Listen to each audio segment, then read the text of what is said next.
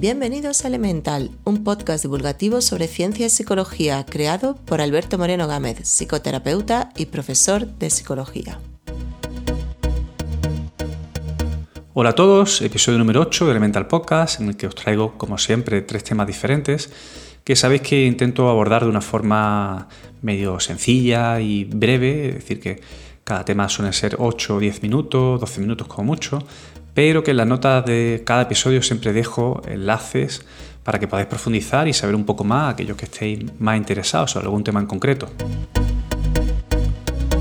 En el episodio de hoy, por primera vez, eh, toco un tema que tiene que ver con moralidad, con cuestiones más cercanas a los principios y los valores.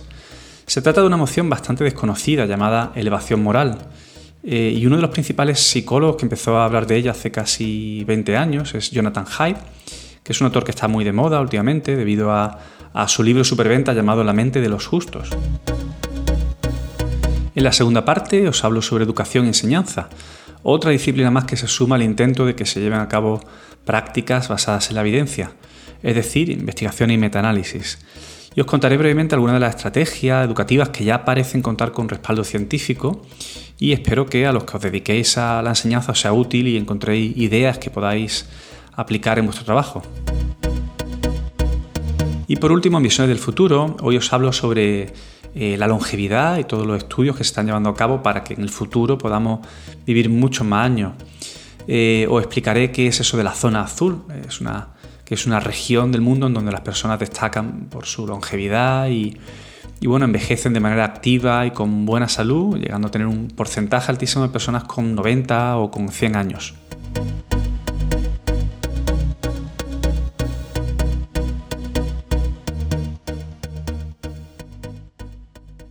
Ciencia elemental.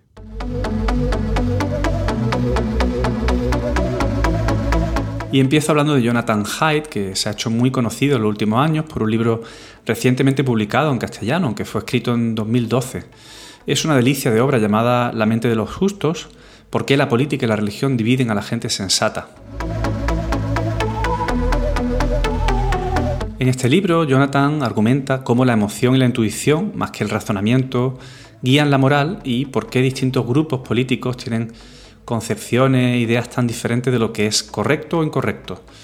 Por cierto, la persona que me pasó una copia en castellano fue un buen amigo, Javier López, jefe de redacción del Cultural del Mundo, que, últimamente es quien me provee de libros de psicología, así que de aquí le doy la gracia y le mando un saludo.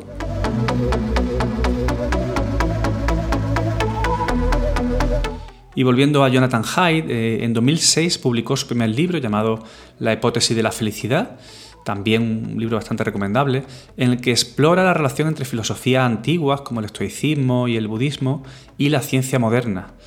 Pero de lo que voy a hablar hoy es de una emoción bastante desconocida, de la que él ya escribió hace 19 años.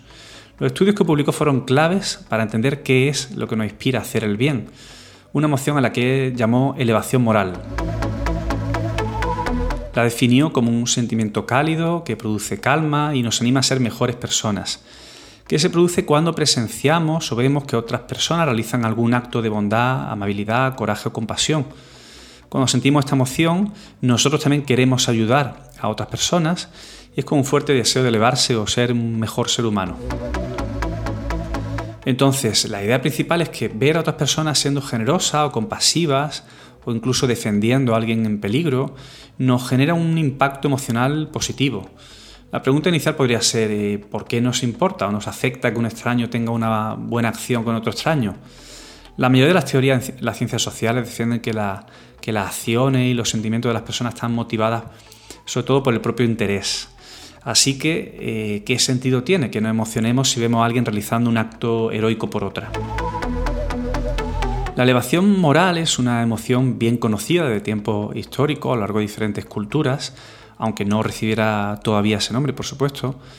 Y me imagino que os sonará todo esto que os empiezo a contar. Em, bueno, pues eh, este es otro de esos temas que hasta hace relativamente poco ningún psicólogo se ha parado a estudiar eh, de forma científica. Lo que sí se hizo durante décadas fue centrarse en las emociones moralmente negativas sobre todo la ira, la culpa. Eh, ya hablé de la culpa en un episodio anterior y, sabéis que en general las emociones que tienen carga moral han sido concebidas por los psicólogos como un, una especie de sistema de reglas que evita que, hagamos daño a otras personas.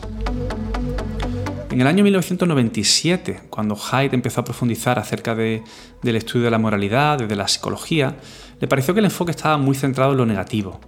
Planteó que la mayoría de la gente pues, que no quiere robar, matar o secuestrar a otras personas. Eh, él decía que hay un deseo de vivir en una comunidad con valores, donde la gente se trate bien, donde encuentra la satisfacción eh, en sus relaciones, en el trabajo y en el sentido de pertenencia a un grupo del que sentirse orgulloso. Y lo que ocurre cuando vemos a alguien hacer daño, ser cruel o egoísta, es que sentimos que no vivimos en ese mundo con valores positivos. Pero cuando vemos que un desconocido hace algo por otro desconocido, eh, podemos volver a sentir que tal vez sí vivimos en un mundo con cierta moralidad y principios. Y parece que es una característica muy humana eh, esta reacción a situaciones en las que vemos a personas haciendo el bien, por decirlo de alguna forma.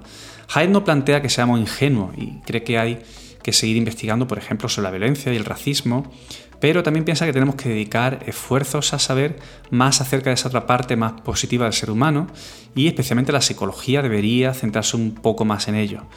Hay que decir que este planteamiento lo hizo previamente a la gran explosión de la psicología positiva, sobre todo en, los años 2000, en esa primera década.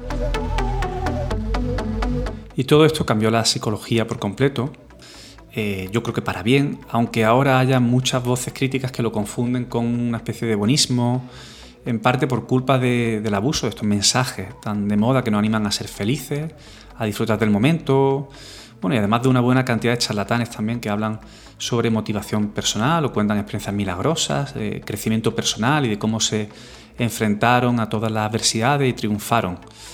En otro episodio tal vez dedique tiempo a hablar sobre los peligros reales del abuso, esta psicología popular centrada en solo ver lo positivo, que parece que no nos presiona siempre a conseguir nuestras metas y autorrealizarnos como si fuera el único camino posible a la felicidad.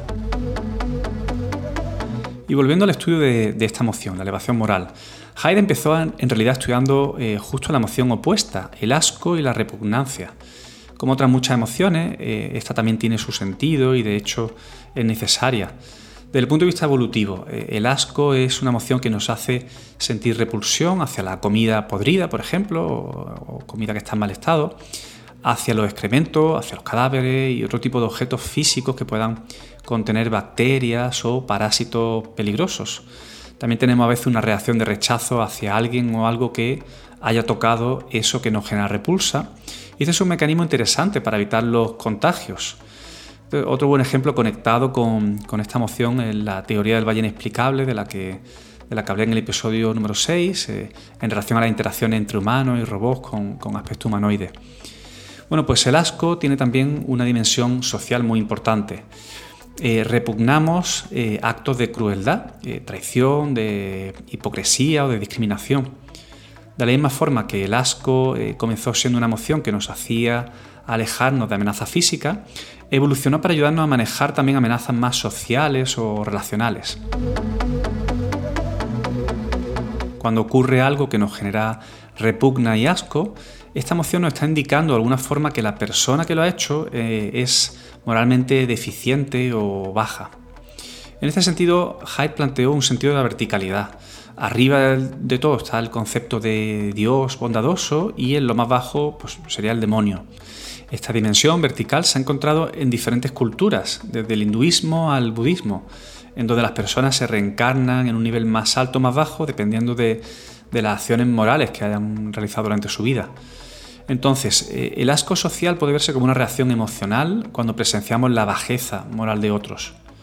En este sentido, esta emoción nos ayuda a formar grupos o rodearnos de ciertas personas y rechazar a los eh, desviados, por decirlo así. Digamos que se ha escrito mucho acerca de las acciones que nos llevan a bajar de nivel moral y las emociones que nos genera esto, pero muy poco acerca de aquellas cosas que hacen las personas para elevarse moralmente y el efecto que tiene eso en los que lo presencian. De hecho, de ahí el término elevación moral, como os podéis imaginar ya. Así que el hecho de ver a alguien cometer alguna bajeza moral nos hace alejarnos o rechazarla, pero en cambio si vemos a una persona tener algún gesto honorable o bondadoso de ayuda desinteresada, nosotros también nos sentimos elevados en esa dimensión vertical de moralidad. Para Sara Algoe, eh, que también trabajó durante mucho tiempo con Hyde, la elevación está en la misma familia de emociones que la gratitud y la admiración.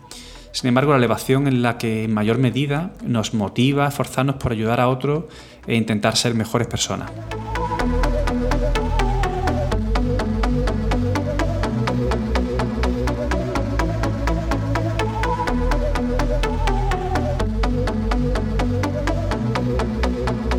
Vamos a repasar algunas de las investigaciones que se han llevado a cabo sobre elevación.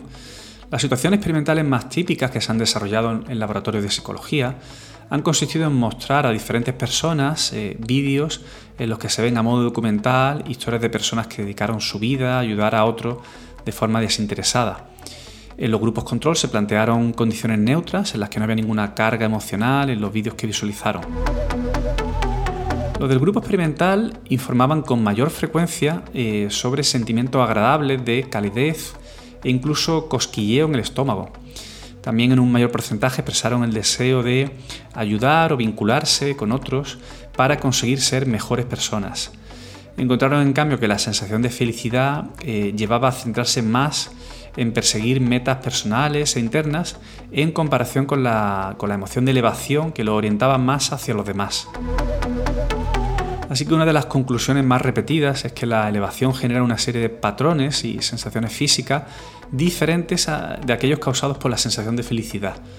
Hay más investigaciones que demuestran también que la elevación aumenta los niveles de oxitocina en sangre al provocar que se libere más cantidad de esta hormona. Esto se ha comprobado especialmente en madres en periodo de crianza con bebés. De nuevo, al visualizar vídeos en la condición experimental, eh, mostraron más conductas de cuidado con sus bebés. La oxitocina es una de las hormonas principales que regula las conductas de cuidado eh, necesarias especialmente durante la lactancia. Pero mucha gente no sabe que esta hormona está presente también en los hombres. De hecho, se encuentra a niveles muy altos en padres especialmente involucrados en la crianza, ya que esta hormona responde en gran parte con las conductas prosociales eh, de cuidado y protección hacia los niños. Otro dato curioso es que la liberación de esta hormona suele aumentar conforme los hombres llegan a su madurez y vejez, a la vez que disminuyen los de testosterona, algo que explica en gran medida porque hay hombres ya ancianos que se muestran más sensibles, incluso muestran momentos de llanto, cuando nunca anteriormente lo hicieron en, su vida. Entonces tenemos que la liberación de oxitocina puede ser eh, uno de los mecanismos fisiológicos que subyacen a esta emoción de la que, de la que os hablo hoy. Por último, hay numerosos estudios que muestran que visualizar actos altruistas eh, aumenta la motivación de actuar de forma prosocial, ayudando colaborando con los demás.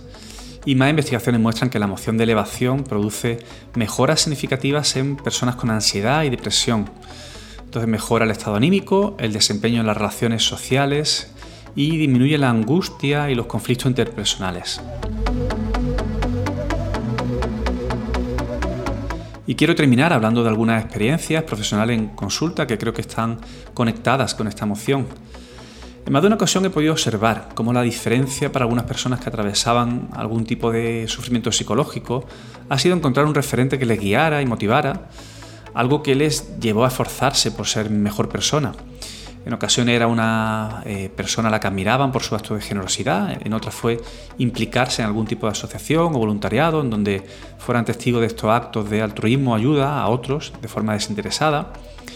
Para otros la religiosidad y especialmente seguir la obra de figuras importantes como Teresa de Calcuta fue clave para evocar esta elevación moral eh, que les ayudó a replantearse parte de sus vidas y mejorar su estado psicológico. Parece que también es parte de nuestra naturaleza humana esta capacidad para conmovernos y desear hacer algo por los demás. Cuando vemos a alguien que nos inspira por su generosidad con otros. Es una emoción tan contagiosa como otras más negativas, que a veces parece que se extienden más fácilmente, como el odio, el cinismo, la repulsa. La elevación puede actuar como reset que nos lleve más fácilmente a otras emociones como la esperanza, la inspiración o el optimismo.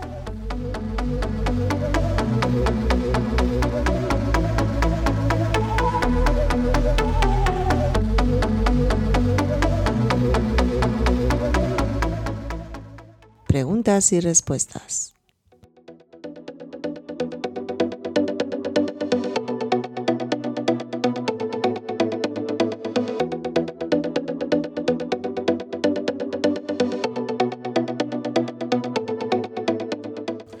Aunque no me dedico a asesorar a profesores, ni, ni la escuela es el centro de mi trabajo, pero es verdad que con cierta frecuencia pues eh, me consultan, eh, me consultan acerca de cuestiones que tienen que ver con, la educación y con cómo enfocar eh, incluso problemas que ocurren en clase. Así que hoy intento contestar algunas de esas preguntas planteando lo que sabemos sobre la enseñanza basada en la evidencia. La enseñanza o educación basada en la evidencia lo que busca es fundamentar las decisiones y los métodos que utilizan los profesores de una manera científica a partir de los datos que los docentes con experiencia van aportando y principalmente se utilizan metaanálisis para ir llegando a un consenso de cuáles son las prácticas eh, pedagógicas realmente efectivas. El concepto de enseñanza basada en la evidencia surgió en 1992 a partir de un artículo de la medicina basada en la evidencia que trataba sobre un nuevo enfoque pedagógico para la enseñanza práctica en el campo de la medicina. El concepto llegó mucho más allá de la enseñanza de la medicina, en, donde cambió la manera de enseñar en muchas escuelas médicas y finalmente se exportó a todo el ámbito educativo. Sabéis que me gusta hablaros sobre los investigadores que detrás de los temas que os cuento. Y en este caso tenéis que quedaros con dos nombres. Eh, el primero es John Hattie, eh, que es un neozelandés, profesor de educación y autor del mayor conjunto de metaanálisis eh, basado en investigaciones cuantitativas. Lleva años estudiando los efectos que tienen sobre los resultados educativos los distintos factores. En su libro de 2009 llamado Visible Learning, del que os dejo un enlace en, en las notas al libro completo en PDF, Hattie presenta los resultados de lo que estudiaron a través de 50.000 investigaciones empíricas con muestras de unos 80 millones de estudiantes, todo sintetizado por medio de unos 800 metaanálisis específicos. Bueno, bastante impresionante, la verdad. El otro referente es Robert Marzano, eh, que es investigador en educación y está instalado en Florida, y ha escrito más de 30 libros y 150 artículos sobre el mismo tema, llevando a cabo estudios muy centrados en ver qué tipo de estrategias son más útiles en la clase. Su obra más conocida, Classroom Management that Works, del que también os dejo la nota un enlace al libro. Eh, este no está todavía en castellano, el, de Hattie sí lo podéis eh, encontrar. Bueno, es interesante ver cómo ambos investigadores han utilizado metodologías de trabajo muy diferentes, pero han llegado a conclusiones muy parecidas. Eh, Hattie tiene una visión más global sobre la enseñanza y suele abarcar seis factores o categorías que evalúa en cada estudiante la familia, la escuela, el currículo, el profesor y las maneras de enseñar. Marzano, en cambio, se ha centrado mucho más en los métodos empleados en el aula. Bueno, y ambos eh, han publicado listado de estrategias que la investigación respalda como efectivas y al menos en las ocho que identifiquen como más importantes no hay grandes desacuerdos o, o diferencias en ambos autores. En los próximos minutos voy a contaros cinco prácticas eh, educativas que cuentan con evidencia empírica. Los metaanálisis que ambos han realizado incluyen 138 intervenciones educativas diferentes, de las que 63 eh, muestran un efecto positivo, aunque en muchos casos eh, el efecto es muy modesto. Las demás producen resultados por debajo de ese límite y no se justificaría su aplicación, y algunas incluso producen resultados negativos. Pero en general hay que decir que muchas de las intervenciones educativas en las que se depositan mayores expectativas demuestran de hecho ser improductivas. Muchos factores a los que se atribuye gran importancia son en realidad insignificantes y también destacan otras que realmente parecen tener una influencia positiva. Tenéis que entender que, en cualquier práctica educativa se espera un efecto positivo derivado del, entusiasmo de los participantes y su expectativa de logro. Así que se trata de identificar aquellas que, eh, una vez neutralizado ese sesgo, sigan demostrando de manera estadísticamente significativa un efecto positivo. Bueno, vamos allá. Eh, estrategia basada en la evidencia número uno. Haz que los alumnos trabajen juntos. El trabajo en equipo no es algo nuevo, es fácil ver a muchos profesores utilizarlo como estrategia en clase. Lo que sí es más raro es ver a un grupo trabajando en equipo de forma productiva. Al trabajar en equipo, la mayoría de los alumnos suelen dejarlo en manos del líder del grupo, eh, o, sea, el que se muestra más capaz o con, con más ganas de ponerse con la tarea. A este efecto de grupo los psicólogos lo llaman pereza social. Marzano y Hattie están de acuerdo en que si los alumnos trabajan juntos, el aprendizaje mejora pero se tienen que dar una serie de condiciones. eh, que se formen eh, grupos pequeños, no más de cuatro, y que el aprendizaje cooperativo esté cuidadosamente estructurado, o sea, que se repartan claramente los roles y las tareas de cada uno. En este sentido es necesario calcular con más precisión qué puede hacer cada grupo y qué tareas se pueden asignar a cada uno de los miembros del grupo. Estrategia basada en la evidencia número 2. Objetivos claros en cada lección. Es crucial transmitir con claridad qué es lo que quieres que tu alumno aprenda en cada, en cada clase, en cada lección. Este factor es para Hattie uno de los más importantes, eh, por encima incluso de la alta expectativa de los alumnos. Y Marzano lo incluye en su top 5, así que parece evidente que hay que prestarle atención. La idea es que hay que establecer claramente lo que se quiere que los alumnos aprendan, porque esto además les ayudará a centrarse durante la clase en aquello que es más importante para conseguir este objetivo. Añaden también que debe suponer un reto suficiente para el nivel del alumnado y que pueda haber más de un objetivo en una sola lección. Estrategia basada en la evidencia número 3. Dar feedback. El feedback es otro elemento esencial porque ayuda a que los estudiantes sepan cómo lo hacen en la tarea que están aprendiendo y cómo pueden mejorar también. Cuidado porque a veces queremos que dar feedback decir a un alumno que lo ha hecho muy bien y poco más. Ese tipo de elogios se centran más en la persona y no tanto en la tarea, que es lo importante. Eh, el feedback es importante porque permite comprender qué es lo que se ha hecho bien y por qué, en qué punto del aprendizaje están y cómo pueden seguir mejorando. Y Hattie insiste en repetidas ocasiones en que cualquier profesor que quiera disparar los resultados de su alumno debe dar feedback una y otra vez. Además, eh, es un recurso útil para el profesor de forma que puede saber más, eh, con, más precisión, si están funcionando las clases para, para así poder ir cambiando cosas, eh, algo que también acaba teniendo un impacto positivo en los alumnos. Marzano y Hattie señalan también algo más sobre lo que yo no tenía conocimiento. Puede que haya alumnos con dificultades que se beneficien más de recibir feedback mientras aún están haciendo la tarea y pueden cambiar y mejorarla, eh, por ejemplo, antes de terminar una redacción personal, y que el resto de alumnos se adapta mejor al feedback retardado. Esto nos viene a decir que diferentes tipos de alumnos necesitan diferentes tipos de feedback. El famoso psicólogo Tony Buzan, que por cierto falleció hace un par de meses, fue uno de los mayores difusores de la mnemotecnia y los mapas mentales. Pues bien, él decía que la práctica solo sirve para que las personas repitan lo que ya están haciendo y si lo que están haciendo no es correcto, los alumnos interiorizarán algo incorrecto. Así que el feedback permite a los alumnos eh, saber cómo lo están haciendo mientras que pueden ajustar y perfeccionar sus esfuerzos. Estrategia basada en la evidencia número 4. Engancha a los alumnos. Si los alumnos conectan y se interesan por los contenidos de la clase, aumenta el nivel de motivación y la capacidad de aprender y recordar lo que se enseña. Parece obvio, pero no siempre se utilizan herramientas que ya conocemos para que, para que ocurra este enganche. Marzano y Hattie creen que un primer paso es hacer que los alumnos vean una relación entre lo que ya saben sobre el tema de la clase y lo nuevo que se les pretende enseñar. Entonces, si el enganche ocurre desde el principio de la clase, preguntándole o interesándose por su idea sobre el tema, es más probable que presten atención y que integren mejor lo nuevo que se les enseña. Otro de los recursos potentes que ayudan a este enganche es relacionar la lección con temas que le resulten más cercanos mediante el uso de metáforas o analogías, como por ejemplo hablarles de la Constitución como algo que ayuda a los ciudadanos, igual que un árbitro puede regular la norma en un partido de fútbol. Las metáforas también pueden ser muy útiles al ofrecerles imágenes más sencillas y cercanas a su mundo y como forma de acomodar mejor el nuevo conocimiento. Estrategia basada en la evidencia número 5. Conseguir que los alumnos sean autoeficaces. Bueno, la autoeficacia se refiere a la confianza que tenemos en nuestras propias capacidades para poder realizar una tarea concreta. Y de nuevo, Hattie y Marzano están de acuerdo en que la autoeficacia tiene un impacto fundamental en los éxitos del alumno. En sus estudios vieron que aquellos alumnos que pensaban que iban a aprender a dominar las matemáticas o la lectura tenían mayor probabilidad de hacerlo, mientras que los alumnos que se veían a sí mismos como torpes mostraban menor probabilidad de mejorar en su ejercicio o su lectura. Y pensando en cómo aumentar la eficacia de los alumnos, eh, de nuevo hablan del uso del elogio de una manera adecuada.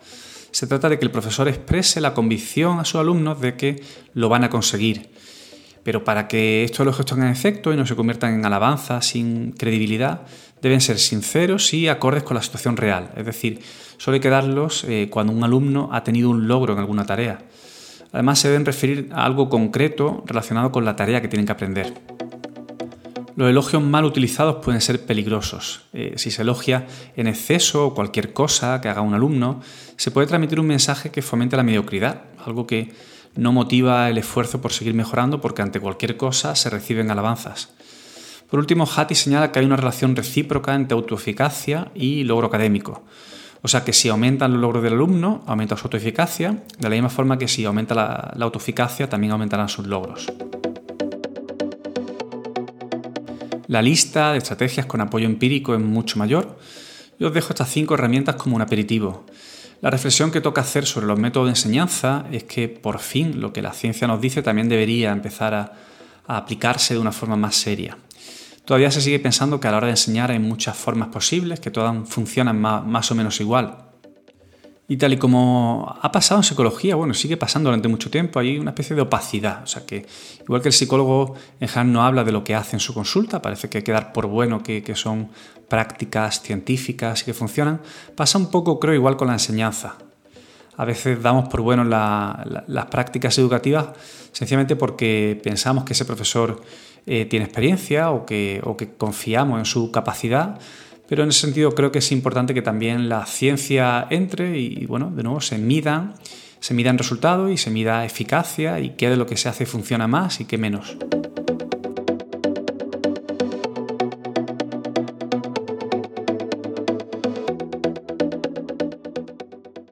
Visiones del futuro.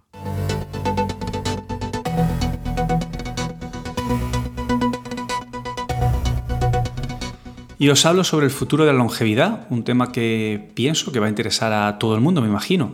Creo que quien más, quien menos está interesado en vivir pues 100, 120 años, eh, lo que sea posible, siempre que sea con una cierta salud y cierta calidad de vida. Y sí, la ciencia también eh, lleva tiempo investigando, por supuesto, acerca de la longevidad y lo podéis imaginar, por, sobre todo tal vez por, por investigación, en medicina, lo que mucha gente no sabe es que hay toda una, línea de investigación interesantísima que se llama la zona azul. Eh, eh, os decía al principio en la cabecera que la zona azul eh, se denomina la región del mundo en donde las personas destacan por su longevidad y envejecen de manera activa y con buena salud. Y en las investigaciones se citan los siguientes lugares del mundo. Nicoya en Costa Rica, Okinawa en Japón, Icaria en Grecia, Cerdeña en Italia y Loma Linda en California, en Estados Unidos. Y los científicos llevan años investigando qué ocurre en estos lugares del mundo, porque eh, en estas regiones se encuentran 10 veces más personas centenarias que en el resto del mundo. A partir de esta investigación, demógrafos, científicos, gerontólogos, antropólogos y médicos hacen eh, constantes exploraciones para identificar la causa de este fenómeno todo este concepto de la, zona azul surgió a partir de una serie de trabajos demográficos y estadísticos de Gianni Pes y Michael Pulling, pero se dan a conocer mundialmente a partir de, los trabajos de investigación periodísticos de Dan Buettner, junto a un equipo del National Geographic y la, publicación de su libro The Blue Zones. Os eh, empiezo resumiendo los denominadores comunes que parece que indican la causa de longevidad en estas zonas azules. Parece que mantienen una vida activa, en movimiento, eh, y se desplazan constantemente y las actividades diarias están acompañadas de fuerza física, sobre todo largas caminatas. Estas personas también de estas poblaciones parece que tienen una dieta rica en verduras, en legumbres y en frutas, y siguen esta tendencia de reducir la cantidad de alimentos calóricos. También parece que en cuestiones más, eh, como digo, espirituales, parece que tienen un propósito de vida, eh, que evitan el estrés crónico también y bueno, se sienten útiles, eh, necesarias eh, en la familia, en la comunidad. También mantienen frecuentes relaciones sociales y predominan las actitudes espirituales o creencias religiosas. De todos estos factores eh, hay tres que se corresponden más a cuestiones físicas y el resto tienen más que ver con actitudes, hábitos y costumbres más psicosociales. Si alguien tiene la duda de si lo diferente en estas regiones del mundo es que hay alguna cuestión genética que les hace ser más longevos. Parece que, lo han descartado las investigaciones que determinan que el factor genético eh, tiene un papel de un 25% aproximadamente de, valor o de importancia, mientras que el 75% restante está determinado por estos factores externos que acabo de citar. Bueno, y en todos los factores que tienen más que ver con cuestiones físicas, de actividad, de movimiento, de alimentación, no voy a entrar porque para eso tenéis expertos que, hablan muy bien sobre el tema. Mi referente y el que os recomiendo claramente es eh, Marcos Vázquez eh, y pondré enlace a su blog y también a su podcast en el que continuamente habla sobre todos los factores que parece que tienen más que ver con, con salud en un sentido muy amplio pero especialmente centrado en la alimentación, en el ejercicio físico y también cuestiones más, biológicas relacionadas con, la evolución, por ejemplo, con los ritmos circadianos. Yo por mi parte me voy a centrar en, en los temas que conozco un poco mejor, eh, son todos los temas sobre todo psicológicos y, y, sociales, que parece que tienen que ver con que tengamos vidas longevas y tengamos un buen estado de salud hasta avanzada edad. Dos de las regiones que os contaba previamente, eh, en Japón, Okinawa y, también en Costa Rica, en Nicoya, eh, tienen una palabra para denominar a, lo que bueno, en psicología solemos llamar el propósito de vida. Eh, el ikigai es el término en japonés para ese, concepto y en Costa Rica lo suelen llamar plan de vida. En estos lugares del mundo con tan altísima proporción de personas centenarias, bueno, en general alrededor de los 90 y algo, incluso ciento y pico años, parece que se repite sistemáticamente eh, que eh, tienen un propósito de vida. Parece que juega un papel muy importante para el bienestar psicológico el hecho de tener alguna, alguna meta que alcanzar, algún tipo de propósito general que dirija la vida de cada persona. Los científicos eh, creen que este factor actúa como una especie de protección ante el estrés y que incluso ayuda a reducir de una forma general los procesos inflamatorios, de forma que tienen menos probabilidad de sufrir enfermedades como el Alzheimer o artritis o incluso sufrir un ataque al corazón. Cada vez hay eh, más investigaciones que apoyan el, impacto y la influencia del propósito de vida en, en la salud mental y física y cómo puede llevarnos a vivir más tiempo. Uno de los investigadores que más se ha centrado en, ver todo este factor, el doctor Robert Butler, lo que plantea claramente es que la expectativa de vida aumenta en la medida en la que tenemos un significado, un sentido de la vida definido. Ya en 2014 eh, presentaron un estudio bastante importante eh, que correlacionaba el sentido de la vida, el propósito de vida, con la longevidad. La conclusión más simple que encontraron es que aquellas personas que expresaron tener un, objetivo claro en la vida, una meta, algo eh, que tener en mente desde por la mañana al levantarse, algo que les motivara en definitiva a, luchar cada día, eh, marcó una clara diferencia y que de hecho vivieron más tiempo y de una forma más saludable que, el resto que no tenían un propósito de vida bien definido. Otros estudios más recientes han vinculado claramente un fuerte propósito de vida o sentido de la vida con un menor riesgo de sufrir eh, enfermedades o incluso menor riesgo de mortalidad a partir de los 50 años. En el estudio se, hizo un seguimiento de unos 7.000 adultos eh, por encima de, los 50 años y los participantes fueron entrevistados utilizando un, cuestionario en el que de alguna forma se evaluaba su propósito de vida y la, cómo de importante y de significativo era para guiar sus vidas. aquellas personas, aquellos participantes que tuvieron una peor puntuación en esta, en esta especie de evaluación acerca del propósito de vida, tuvieron el doble de eh, posibilidades de morir que los que puntuaron más alto. Bueno, y a pesar de que, de que muchos de estos estudios están basados en correlaciones y hay que ser prudente a la hora de sacar conclusiones, sí que parece que hay suficiente evidencia que sugiere que tener en definitiva un, firme y claro propósito de vida tiene una influencia muy positiva sobre la salud y sobre la longevidad. Bueno, ¿y cómo conseguimos tener ese propósito de vida que nos guíe cada mañana cuando nos levantemos? Pues va a depender de cada persona, por supuesto, y habrá algunas que lo encuentren sencillamente en sus aficiones, otras puede que sea participando y, dedicando tiempo a alguna organización o algún voluntariado, o puede que otros sean felices sencillamente con su jardín o, observando y participando de la crianza de sus nietos. Lo que sí parece claro es que las personas necesitamos tener un sentido que, nos ayude a luchar y a esforzarnos cada día por seguir activos, eh, porque es algo que, además sí que yo puedo apreciar en, en la consulta con cierta frecuencia, cuando no hay ningún motivo por el cual levantarse cada día, así que nos encontramos con todo tipo de problemas psicológicos y de sufrimiento emocional. Otra variable que parece ser diferente o especial en este tipo de, en estas regiones, en estas zonas azules, es que son capaces de evitar el estrés crónico. El estrés es una reacción normal y necesaria ante ciertos peligros y, de alguna forma podemos entender que es algo positivo y nos ayuda incluso a salvar nuestra vida. Eh, lo que no suele ser tan positivo es cuando el, estrés eh, se mantiene más allá del peligro, eh, del peligro real, lo que solemos llamar un estrés crónico, que se mantiene en el tiempo a pesar de que ya no hay motivos ni siquiera adaptativos o que tengan que ver con supervivencia. Y son muchos los estudios que miden el impacto que tiene el estrés, sobre todo cuando se mantiene en el tiempo, en, eh, el cuerpo humano. También se, han hecho muchos estudios con animales. Sobre todo hay una serie de cambios químicos muy potentes que tienen que ver con cambios hormonales y con cambios también eh, gastrointestinales eh, que generan toda una serie de enfermedades y patologías bastante preocupantes. Si el estrés es una respuesta que nos ayuda, ayuda a reaccionar y a luchar o huir ante un peligro, como digo, un peligro real, eh, imaginar lo que es eh, que esta reacción fisiológica incluso se mantenga en el tiempo, más allá de lo razonable, pues tiene un coste muy, muy alto en lo físico y en lo mental. Y que el estrés se cronifique suele tener que ver con alguna situación concreta que ocurre o con un estilo general de vida.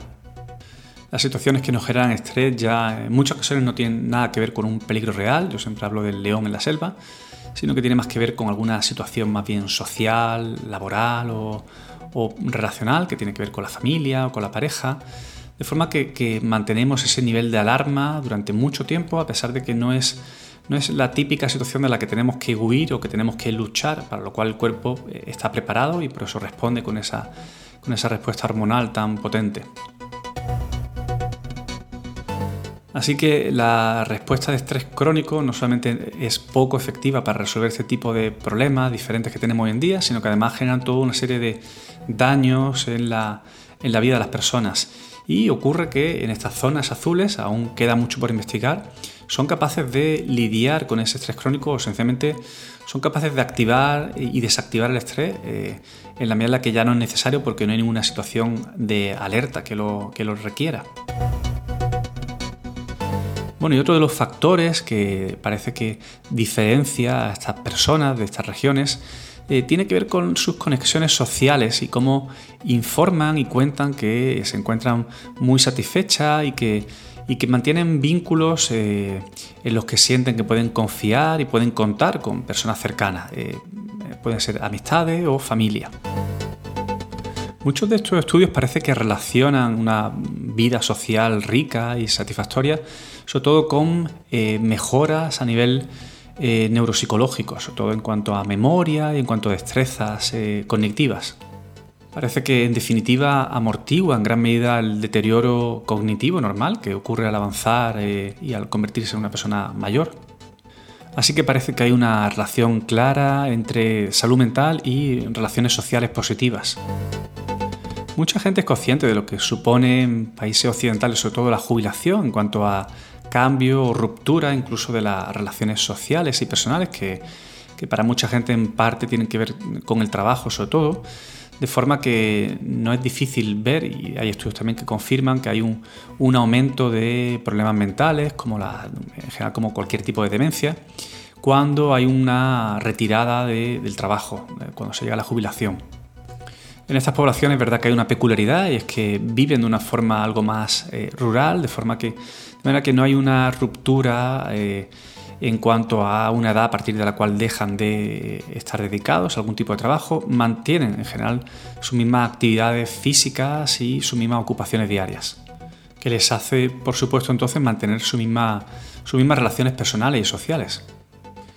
Y esta variable en definitiva más social se solapa en gran parte con, con, otra que es más física, que tiene que ver con mantener un cierto nivel de actividad, con no dejar de hacer cosas, de moverse, de participar, eh, pues porque en definitiva el hecho de conectarse socialmente, de seguir quedando con los amigos, con personas que, se conocen, implica en muchas ocasiones también seguir haciendo ciertas actividades que claramente sabemos que también amortiguan el efecto del paso del tiempo.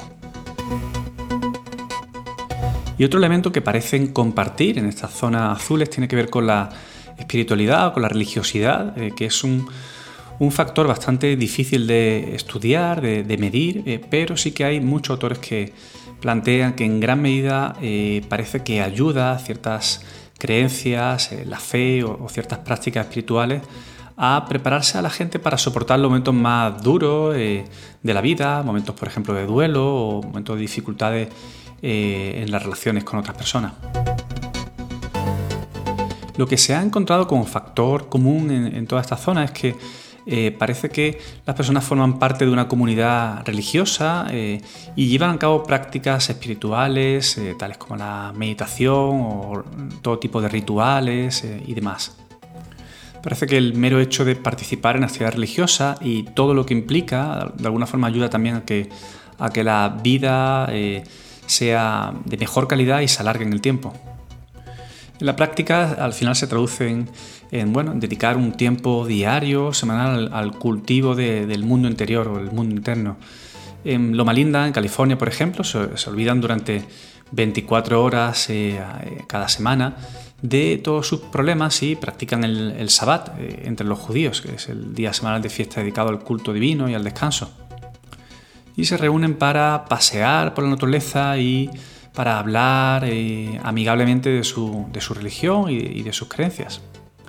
es obvio que también de paso se refuerzan pues, sus costumbres y se afianzan todos los, vínculos, los lazos que, le unen. Entonces, la religiosidad es una especie de, terapia de grupo que, bueno, que por sí sola como elemento no hace que la persona, las personas vivan más tiempo, pero en combinación con otros factores como estamos planteando sí que parece que son claves. Bueno, estos serían algunos de los elementos, tal vez los que he contado son los que tienen más que ver con la parte, como decía, más psicológica, más social, pero en resumen la visión que, quiero que os llevéis es, bueno, que la mía es la que podáis tener una actividad física intensa regular en, el día a día, en las tareas cotidianas, parece que estáis eh, teniendo de entrada un factor que ayuda. El sedentarismo es, es, casi un concepto desconocido para las personas que viven en estas regiones, por ejemplo. Bueno, tener un ikigai también, eh, o un plan de vida, un propósito de vida, eh, parece que es eh, importante. Yo lo planteaba como un motivo por el que levantarse todas las mañanas y, un sentido de la vida que, nos ayude, que nos guíe. También todo lo que tenga que ver con reducir el estrés, que parece que es un factor claro de envejecimiento y, de, y que genera muchas enfermedades. Así que eso puede tener con bajar el ritmo diario y con detectarse algún tipo de fuente de ansiedad, de estrés crónico que nos está generando todo tipo de problemas. En la medida en la que se pueda neutralizar, eh, parece que también contaríais con otro factor súper importante. Más en relación a temas de alimentación, de lo que se habla en general, en, todo lo que se puede leer sobre zonas azules y sobre, sobre lo que hacen en estas regiones diferentes, sobre todo eh, bajar la ingesta calórica, es decir, estas personas comen menos en general. Eh, hay una, una idea que resume muy bien toda la filosofía, que tiene que ver con parar de comer eh, un poco antes de que se sienta uno completamente lleno, así que parece que es un factor que la ciencia viene confirmando hace ya algún tiempo. Ingerir menos alimentos tiene que ver con, longevidad.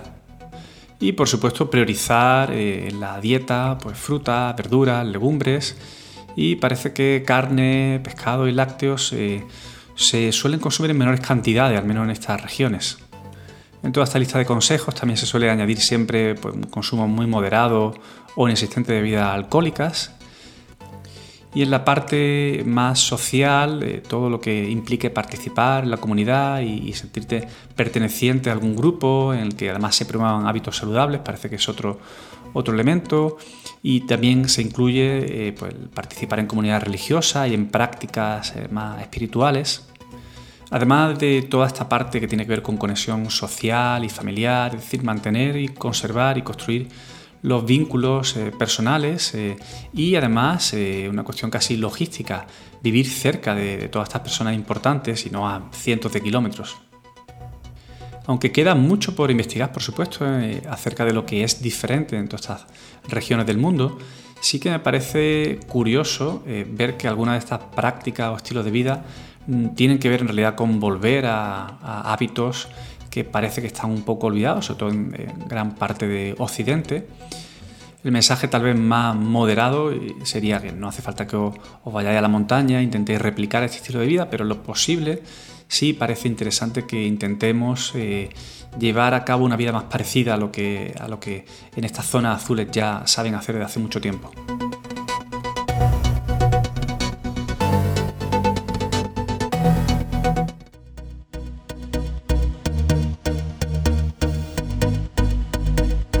Y aquí se acaba el episodio número 8 de Elemental, que espero como siempre que haya resultado de vuestro interés e incluso que os llevéis alguna idea útil para vuestras vidas. Mi intención con el podcast del principio no solamente era divulgar diferentes estudios científicos, sino bueno, mostrar que hay muchas investigaciones que tienen una utilidad mucho más práctica en el día a día. Tal vez este último tema del que hablaba, acerca de la longevidad, puede tener ese tipo de connotación, pero que también hay investigaciones que se encargan de tratar temas tal vez un poco más eh, espirituales o que tienen que ver con valores, como el primero de la elevación moral. Pero como siempre estoy abierto a cualquier tipo de sugerencia y petición que queráis hacerme eh, para futuros episodios. Os espero en el episodio número 9 de Elemental. En las notas del episodio tenéis los enlaces para profundizar más sobre cada uno de los temas del podcast. Podéis dejar comentarios y sugerencias en las redes sociales y en la web albertomg.com tenéis toda la información y el blog con todos los artículos que se publican sobre los temas de cada episodio. Si quieres apoyar este podcast, déjanos un comentario en iTunes y ayudarás a que este podcast llegue a más personas.